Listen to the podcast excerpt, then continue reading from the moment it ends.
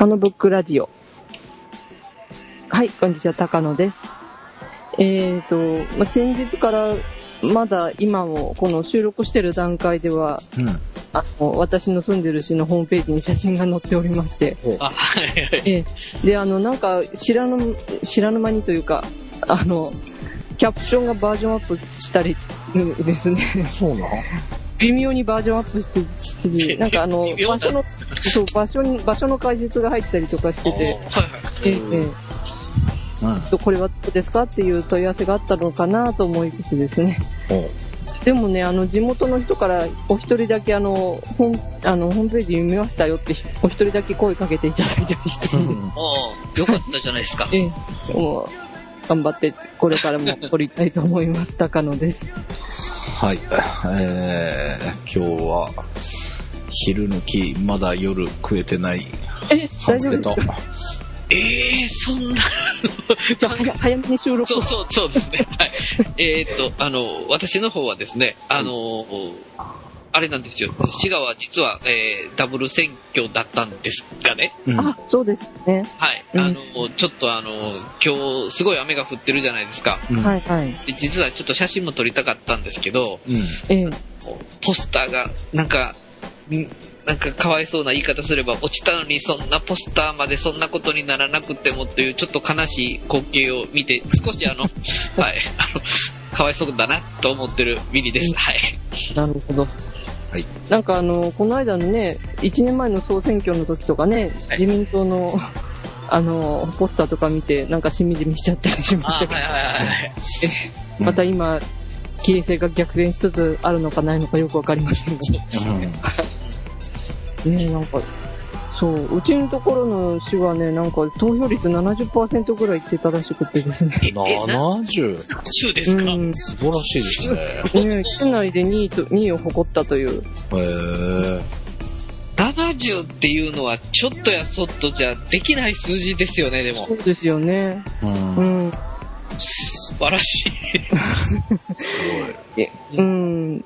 なんか、田島地域はですね、軒並み60%台みたいでして、やっぱり関心がね、皆さん終わりなんだなという。あー、なるほどね。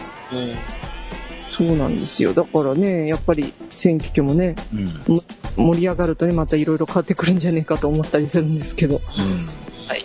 はい。はい。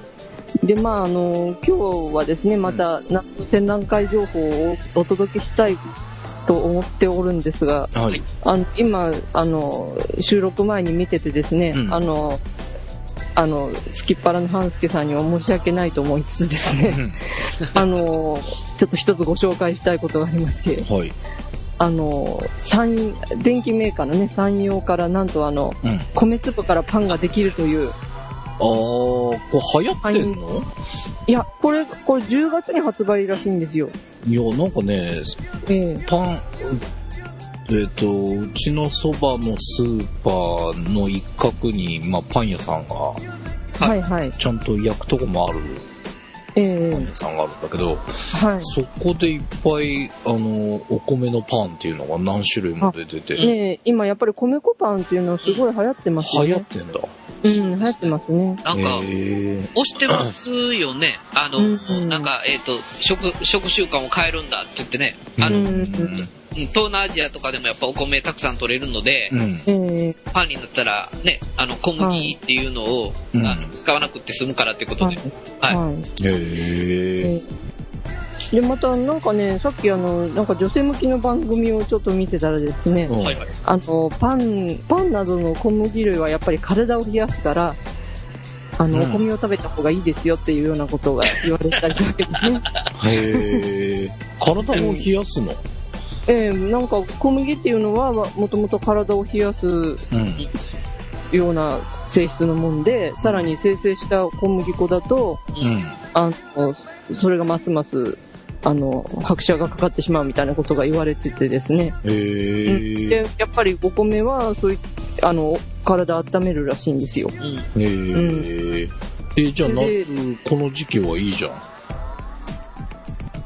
なるほど。小麦を、えー、食べ、まあね冷えるってことですか？そう、それもいいけどね。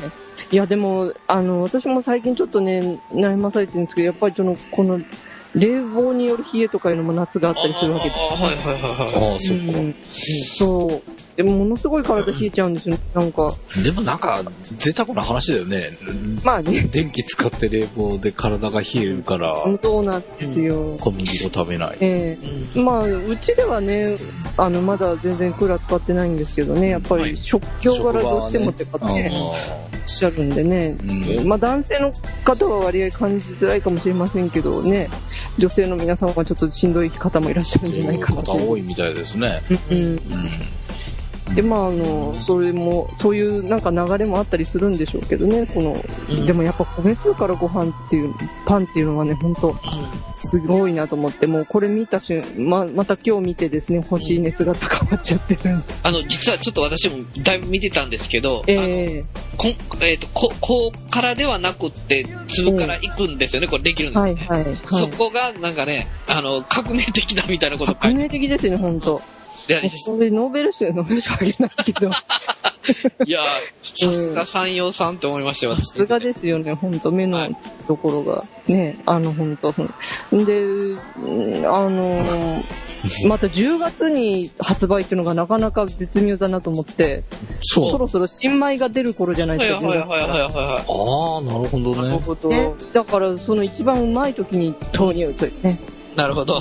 うん素晴らしい戦略。でもなんか七美味しいの？米粉パン。いや、それがね、よ、うんいや、でもね、もっちりしてるんですよ、やっぱり。へえ。あの、元でも作ってるところがあって食べるんですけど、もっちりしてて、うんで朝だいたい4枚切りとか1枚食べる感覚っていうと、うん。コパンの方がなんかお腹いっぱいになるんですよね。へえ。で、パンなの？普通に。もっちりしてるパンもったちりしてますね。そう、もっちりしてるパンですね、本当に。ちょっとなんか、ふ、ななんていうんですか、風味も食感もちょっと若干違いますよね。うん、そうなんです。でもね、パンじゃないのかって言われると、いや、あれはパンですっていう、それぐらいの違いなんですけどね。そうわかんないよな、わからんような話ですよ。え。え、知らずに食べたらわかんないぐらいもっちりしてるなっていうう。ん、もっちりパンね、みたいな。あるのかな？って思って終わりだと思いますよ。へえ。で、うん。いや米粉っていうと、あの、よく和菓子でも使う上新粉っていうことになるんでね。あ、そうなの？上新粉って米粉なの？で、パンでね。でもあれをやっぱりね、こう、毎回米粉パン作ろうって言って使うとなるとコストが今高かったりするんですけど、それが少し抑えられるみたいなこともあるみたいですけどね。えー、知らんかった。上新粉イコール米粉って知る。うん。多分その、うん、最、そうなんですよ、本当は。うん。だからね、あのーそれをね、また粉にしたのを買うとやっぱり高かったりするけども、自分家の米から作ればね、いいっていう、なるほどね。ね、てるんですね。なんかね、これ7月21日からあの、渋谷の方でしたっけ、これ。なんかお店ができるらしいですね、この試食ができ、表参道に試食ができるお店ができるらしいので、へえ。そうなんか気になる方は早めに。表参道でやっぱりするんですね。うんうんうんうんこれなんぼするの？これね、どうもオープンプライスなんですけど、5万円っていう、高っ高いんですよ、ちょっとね。うんそうですね。まあ、最初だからしょうがないなっていうのはあるんですけど、うんそれでもこれね、あの月間1万台生産らしいですけど、多分予約うんすごいいっぱいになっちゃいそうですよね。いや、だって僕、あの、あれですよ、あの、ヘルシオ出た時でもですよ、ええ世間がばっかかとかなんか言ってる時に私買ってしまいましたからね、これしかないと思って。うーん。あれもしばらく高かったよえっね。と、十何万とかしましたよね。えうん。え、どうなの？あれは。いいの？あのね、びっくりするぐらいあっさりしますよね。あそうなんですか。あのー、なんて言うんでしょう。もう悪い油を全部落とすようなイメージありますよね。へえ。だからちょっと欠点というのは、あんまり焼き目がしっかりついたりしないんですああ、なるほどね。あのー、なんて言うんでしょう。焼き目をきちっとつけるぐらいに通そうと思うと、こう、通しすぎるんですよね、熱を。で、そこそこで私はもう、あの、バーナーで炙ったりしてますけどね。でえそうです。で、表面だけ、あの、カリッとするじゃないですか。うん、なるほど。ただ、なんか、あれですよね、あのー、なんて言うんでしょう、こう、スプレー式、スプレーでオイルをしして、こう、あの、かカリッと焼く、焼く、焼くんじゃないな。まあ焼くんですけど、うんそういう系統のあの、例えばチキンでも、あの、あれすると、またフライドっていうのとまた違うような食感なんで、なるほど。うんヘルシーなのはやっぱヘルシーだと思います。うんはいうんいや、てか、美味しいの美味しいですよ。美味しいんだ。はい。あっさりするけど美味しいの。そうですね。へそんな。極端にあの、その調理によってまずくなるっていう感想は私はなかったですね。へえ。ちなみにあの、妻はこれは違うわって言ってましたけど。十何万の価値はあったの？あのね、まあ今のなんか見てるとなかなかあったのかどうかはちょっと首をかしげたくなるんですけど、うんあのー、なんと言うんでしょう。ケーキとかはやっぱりしっとり焼けるという感じとかはありますしね。あやーっぱりどうしても、向き不向きとかはあるとは思うんですけど、でもバチッとあった時はやっぱり、なんて言うんでしょう。これでないとそれができないなと思うようなものがあるので、うん。その分に関しては、あのー価値はあると思うんですけど、うん。何もかも万能向きかって言ったらちょっと言い過ぎなような気もします。ああ。うんはい。そうね、だからこの、これに、ね、このためにまた貯金をし ねそれともなんかね、ラジオ番組でね、某ラジオ番組でプレゼントされそうなんで頑張って応募しようかなとかね、あ、これがプレゼントですか？当当初でもう当ててやるとかね、今からさ、あの、策を練ってるわけなんですけど。なるほど。えでうんえこれで焼いたパンを、あの、直火でですね、金網で焼いて食べたいなと思う今日この頃です。なんと金網がですね、2代目に突入しましたね。パン焼き金網が2代目に突入しましてお乳を、お乳を新新品をこの間おろしましたね。ねえなんかでも最初は焼きムラになりますね、やっぱりね。あ、ちょっと。そうなの？ななんんかか焼きムラになってねなんかね、火が強く通っちゃうところとと通らないところがあって、ちょっといまいちまた焼き、焼き加減がね、ちょっといまいち安定してないですね、最近。へ。職、職人としては不満な限り、なるほど。え、もっと頑張ります。ということで。はい。はいえーまあ、5パンの話題はちょくちょくまた出るかもしれません。はい。はい。で、まあ、えー、ガラッと変わりましてですね。うん。えー、で、まあ、あのー展覧会情報、もう一つその前にちょっとご紹介したいんですけれど、はい。あの、都会へ行ったドスペシャルを、うんあの、2回ほどお送りしましたけど、その前半でですね、うん。まあ私が京都の、あの、とある住宅街のギャラリーでですね、うん。山岡俊明氏という方の展覧会見に行ったんですけども、はいはい。はい。で、あの、その回をですね、ご本人もお聞きいただいたようでして、えマジですか？はい。えはい。ありがとうござい。そしたらですね、うん。ええ、あのー私がそのグチックについて一生懸命、まあ私は一生懸命 喋ったつもりだったんですけど、うん。あまりのなんかたどたどしたというか、あまりの語られなさというか、わ私のちょっと語りの、えーあのテクニックがないのかもしれませんが、あの、だいぶちょっとこう、ぐち、こう、ちゃんとこう述べてなかったなというのがうんあったようでして、うんまあ、あの、山岡氏がですね、他にも感想いただいたのにもなんかそういうのがあったみたいで、はいはい。あの、先日ご本人がですね、まあその自分、ご自身の作ってるグチックを、というのをどう発展していったかっていうのをですねサイトに新しくページを作られたということで、へえ。え、それをあのブログの方にリンク貼っておりますので、ぜひまた見ていただきたいんですけど、おーおーおーはい。なかなかね、あの、丁寧に書いてありまして、あの、学生の時の作品からですね、つい最近の作品まで、あの、出て、きておりますので、はいはい。一度ご覧いただきたいと思うんですけど、うん。あ、その、さっき、一つのね、テーマをずっと追求してる作家がどうやって、あの、作品をね、広げていってるかっていうのも、また分かりやすいんではないかと思うので、ちょっと今回ご紹介しましたけど、なるほど。はい。はいええなかなかこう、インスタレーションって出すとね、難しいって言ってね、こう、なん、うんっていうのもあるんですけど、こう、順を追ってね、見ていくと、なかなかわかるところも、共感できるところもあるんじゃないかというところで、うん。まあ、あの、ご覧いただきたいなと思います。はい。はい。で、えー、今回のですね、うんおすすめ展覧会情報を、これからお話ししたいと思います。はい。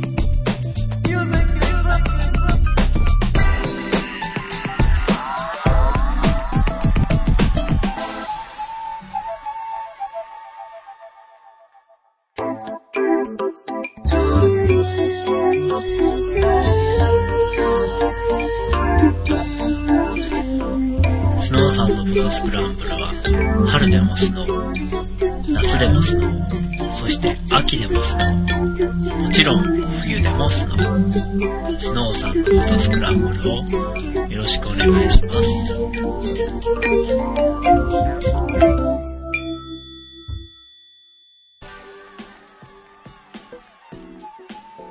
はい。で、今回もちょっと、あの、関東方面多めというか、まあちょっと3つなんですけどね、えはいー、ぜひご紹介したいと思います。うん。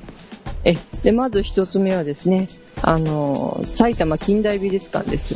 ね。はい。北浦和にあるおなじみの埼玉近代美術館ですけども、もうこれ始まってますね。7月10日からうん。9月の12日までということで、うん。スインギンロンドンほう。50s から 60s という展覧会がうん。開催されております。うん。はい。で、まあこれあの、リンク先見ていただくとわかると思うんですけど、うん。まさしくですね、あの、イギリスのこのポップカルチャーというか、うん。うん。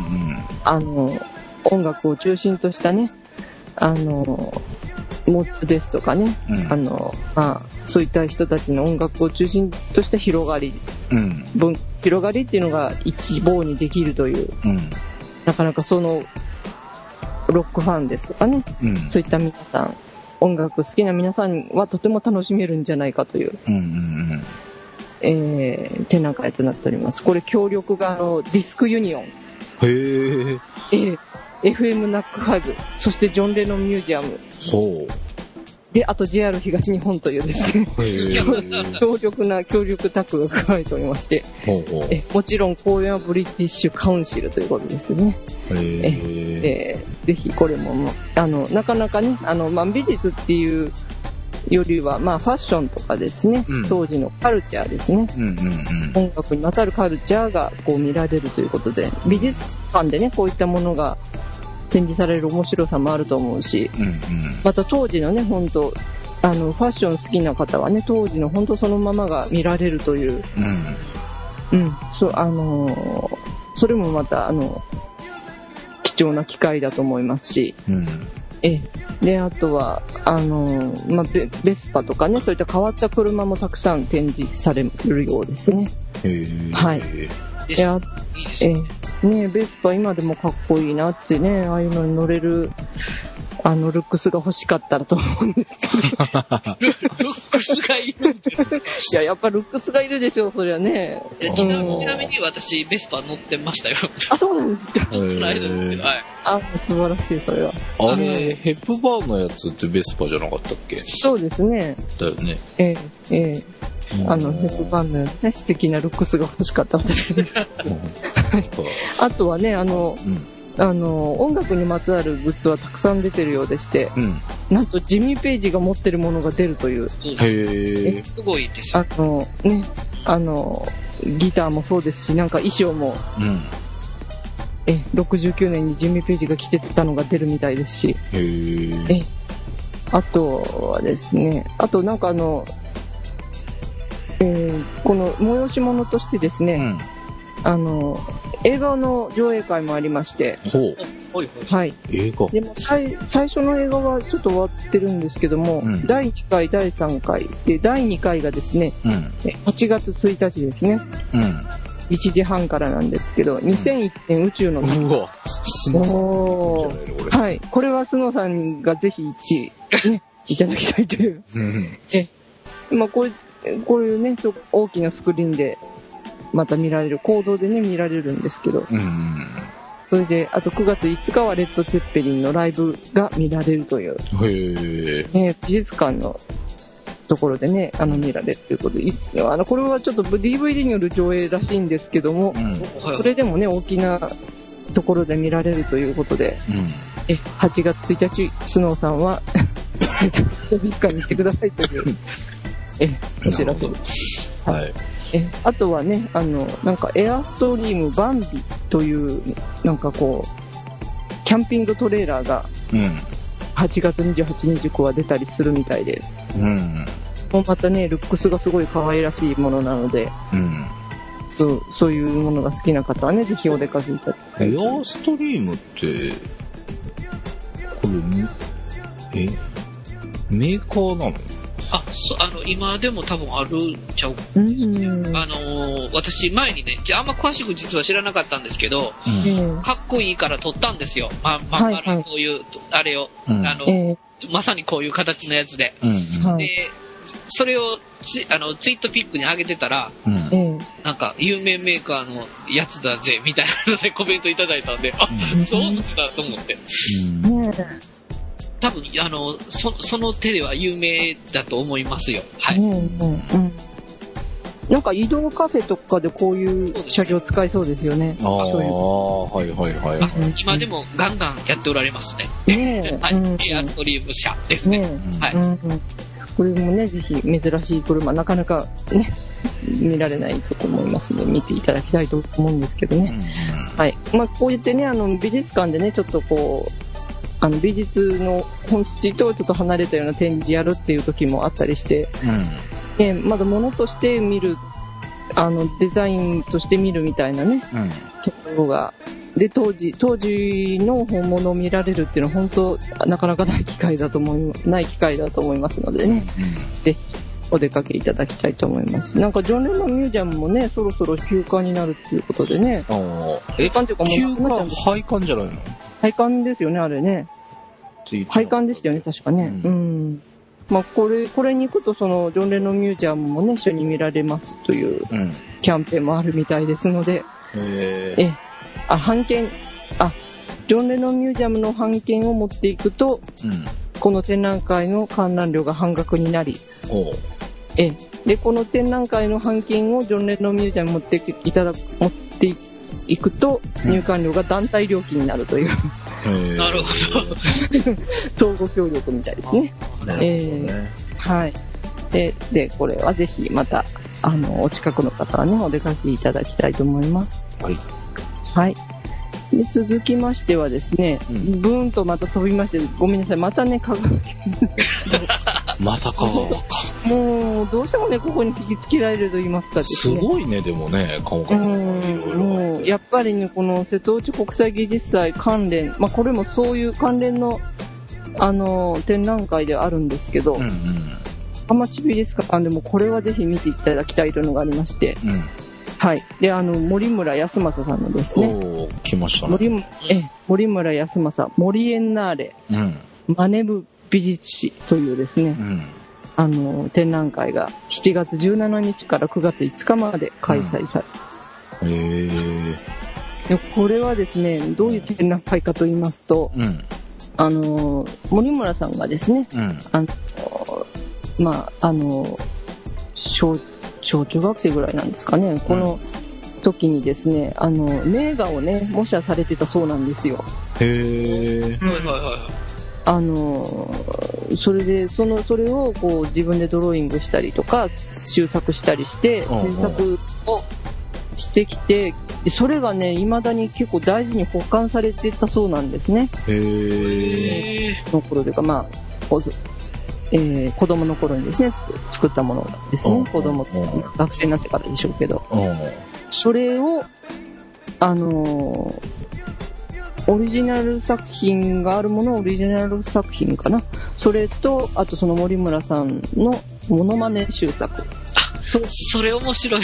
うん、であとは森村さんのその思い出がこうテキストでうん。展示されてるそうなんですね。展示されるそうで。ほうほうほでもそれをやっぱりもうこの20世紀の美術史になぞらえて紹介しようというう。へえ。展覧会だそうです。うわ、これ面白そうだな。これは面白贅かった企画ですよね、でも。ねえ。で、あの、この、紹介しております、あの、サイトの下の方をね、どんどんこう、スクロールして見ていただきますと、うん。まあ、あの、カンディンスキーとかですね、うん。あと岡本太郎さんとかですね、うん。でまあ、あとデューラー、デューラーですね、あとは、えー、あと、リシーツキーさん、ロシアアバンギャルトとかね、そういう、なんか斬新なものも、こう、模写したりとか、うん。あと、日本の現代美術もね、その影響されて作ったみたいなうん。ものがたくさん出てるみたいでですね。まあ、あと作家になられてからこう、作ったものもあるようですけども、うん。これがね、また上手だなと思いながら見てたんですけど、うん。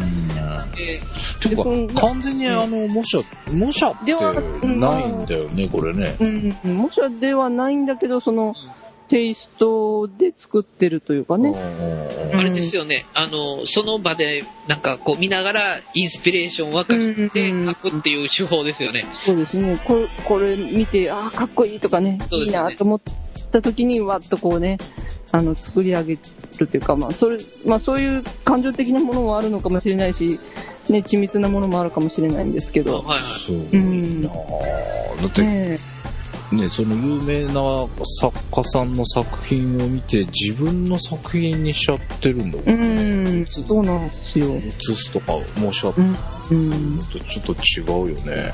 うん。へえ。それで私個人的にね、これ見たいなと本当思ってるんですけど、うん。あの、まあ、現代美術ご存知の方はすごい、しあの、インパクトのある作品としてうん。記憶されてるかと思うんですけど、田中敦子さんっていう方がいらっしゃいまして、うん。その方が50年代に作られた電気服っていうね、作品があるんですよ。はいはいはい。これどういう作品かっていうと、あの、ネオン管がですね、うんネオン管を服にしちゃったというかですね、へえ。もう色とりどりのネオン管をこうたくさんぶら下げてですね、うん。もうそれが着れるようになってるわけですね。へえ。それであの、で、私は知らなかったんですけど、これなんと高松美術館に所蔵されてる作品だそうで。へえ。で、今回この作品を見た森村さんが、新しいこの新作をね、あの、あ作りまして、それも展示されてるんだそうです。されるんです。で、これ私ね、どこで見たね神戸だったかな神戸だったかで見たんですよ、一度。うんあの、その具体美術、具体っていう、あの、戦後の現代美術の、日本のね、現代美術の、この、流れっていうのがありまして、グループですね。それがありまして、その一環で出てたと思うんですけども、あの、これ実際にね、田中敦子さんの電気譜も見まして、そのちょっと前にね、なんか図録で見てすごい、これはす、すごい作品だなとか思ってて、で、それが出るってんでもう急いで見に行ったんですけど、うん。なんかね、あの、その電気、もう電気も違うっていうか、それする、見てるだけでも面白いんですけど、あと音がね、結構すごくって、あ、はいはい。うんあの、5 50年代の電気のね、あの、電球とかそういったものを使ってるので、うん。あの、カチッカチッっていう音とかね、うんなんか、電気がブイーンっていう音とかね、はいはいはいものすごいんですよ、結構。へえ。で、多分ね、ちょっとね、熱、熱っぽかったような気もするんですけど、うん、なんかね、そのね、すごい大げさな感じっていうかね、うん。あの、私が見た時はまだね、それこそ LED とかそんなね、電気はなかったわけなんですけど、うんそれにしても、そものすごいこう、大掛かりでですね、う。んで、また、その、カチッカチっていう音とかがすごいこう、まあ、静かに威圧的っていうか、それがものすごい迫力として迫ってくる。またその見てもね、こう、あの、裸電球とか、ネオン管とかがものすごい色彩でこう、ぶら下がってですうんね。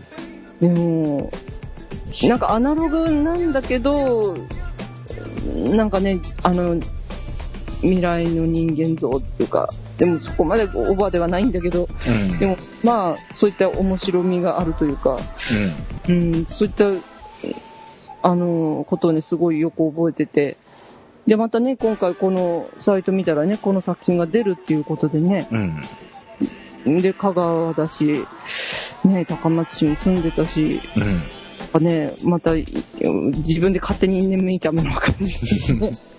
また勝手に見に行きたくなってるわけなんですけなどね。るほどねうん。ねえーいやこれでも見てみたいなねうん。これね、あの、いや、もう86年には私見てないけど、そのね、舞台の展覧会で見たんでね。うん。で、またこのね、あの、今回森村さん作ってる、うんその電気服うんですね、そこも、それもね、また、あの、どういった風に、こう、リリメイクではないんですけど、うん作品としてね、できているのか、それも楽しみですしね。あまりにこう似すぎててびっくりしちゃうのか、うん。ね、そこからまた新たなこう考えが生ま見えてきてびっくりするのか、ね、楽しみなんですけど。うん。ううん。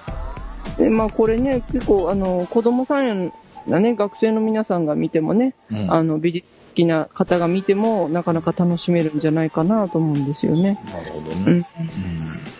はうん。い。これ、ね、美術っていうものをただこう見るだけとかですね。うんうん。絵を自分でね、オリジナルで描くっていうことだけじゃなくって、こう、あの、昔の作品を見た衝撃をそのままね、うん。あの、言葉や、あの、写真、まあ写真というかね、言葉とかそういったものではなくて、こう、うん実際作品としてね、こう出してくるっていうこともまた面白いんだよっていうことをすごい教えてくれそうな。なるほどね。うん。うん。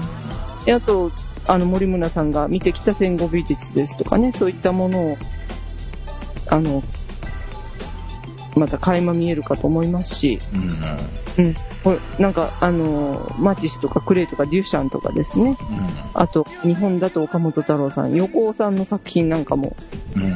あったしああるらしいのでね、赤瀬川源平。へうん。ーまたそれもね、この作品やるかみたいなことでね、うんう。ん、面白そうですしね。う。うんん。これはぜひ、あの、瀬戸内の国際芸術祭見に行く方はぜひ、コースに入れていただきたいといううん。展覧会ですね。まあ、えトークショーとかもあるんだね。そう、トークショーもね、これは、まあ18日なんで、これ、オンエアしてすぐ直後だと思うんですけど、うん。でも、7日にもあるじゃん。8月7日。あ、8月7日にもありますね。うん。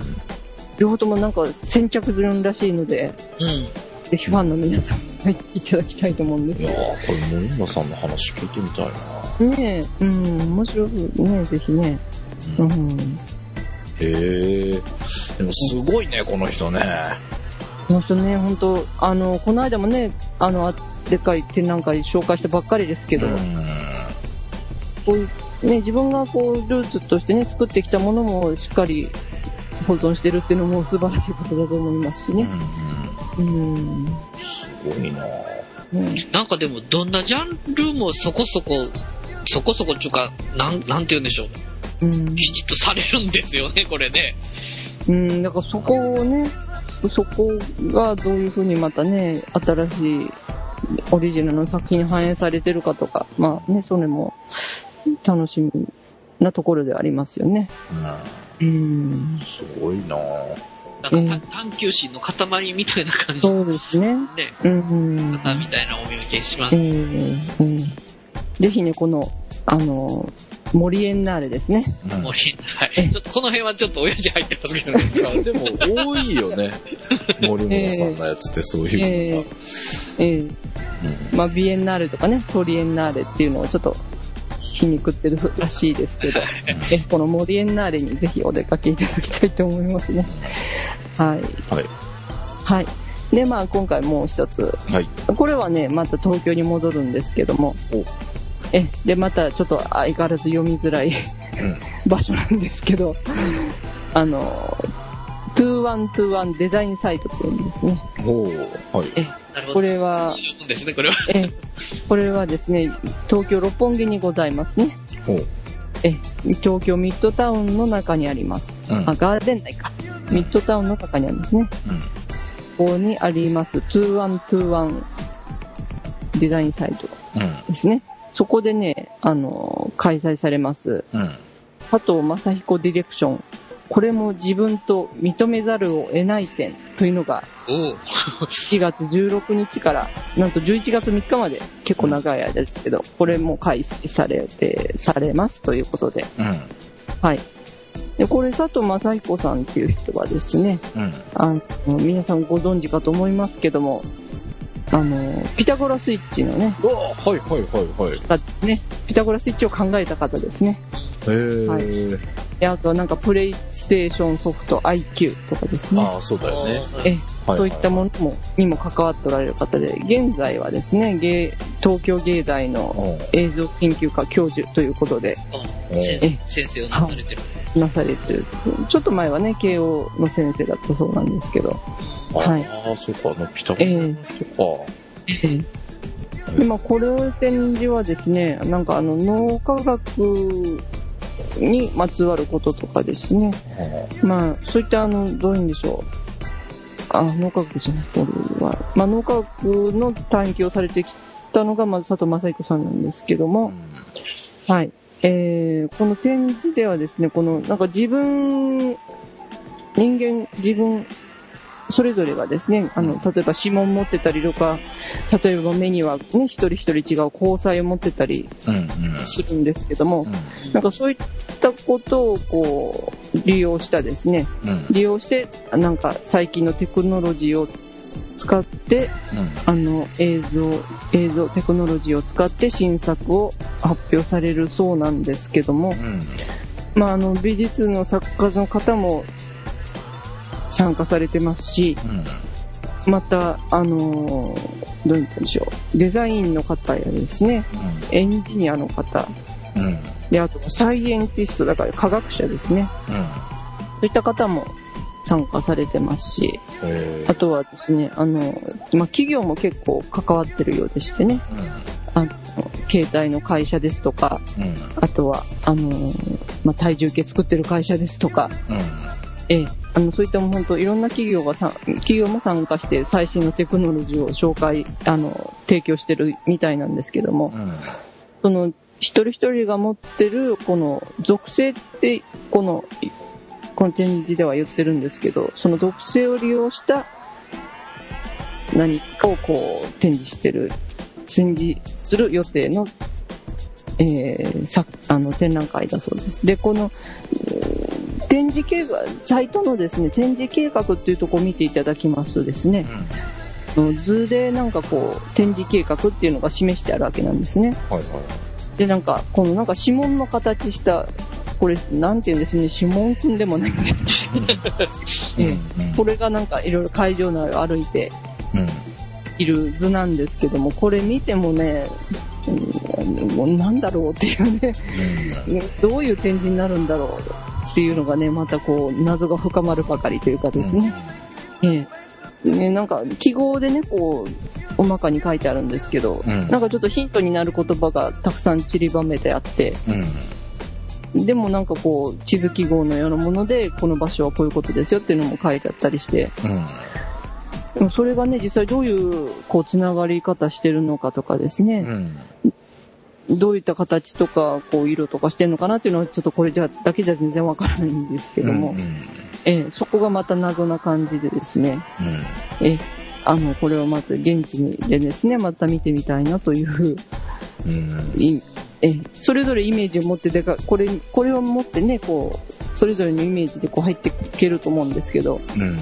またね、こう、おびっくりな、驚きな、でも最近のねテ、テクノロジーを使ったものがたくさん見れるという、うんなんかお得な展示になりそうな。いやーこれ面白そうええこれがね、はい。なんかね、でも縄文時代のなんかこういったものが出てるかと思えば、縄文時代？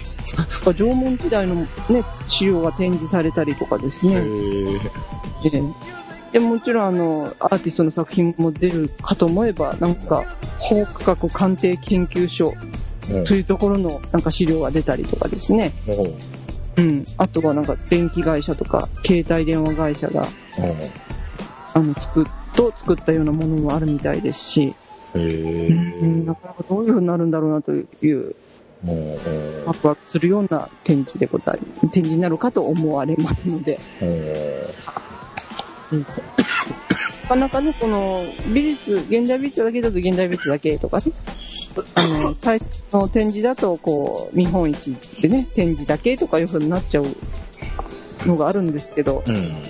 うん、これはね、ものすごいいろんなものをミックスしてあって、で、なんか音楽のからはですね、小山田恵子さんとか、椎名林檎さんとかも協力してるらしいという、うん。うんココーネリアスさんですよね。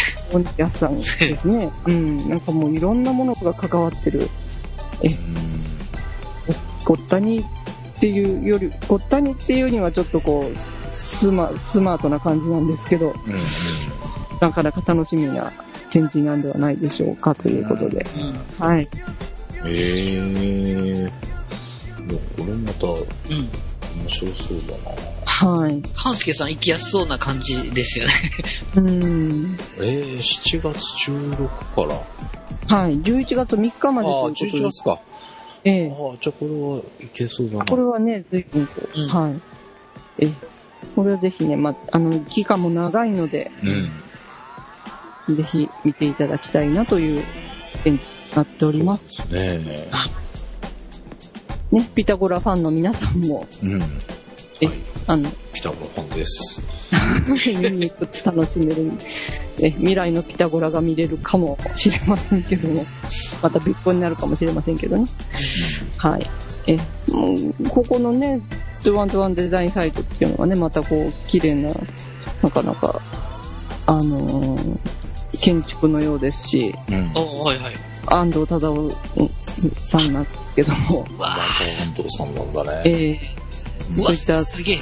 ええそう、あとは、まあ、あの、いろんな、そうですね、ギャラリー、ほとんどギャラリー空間なんですけどね、そういった展、あの、ギャラリー空間の面白い、建築の面白さっていうのもなかなか楽しめるんじゃないかなというのもあります。はい。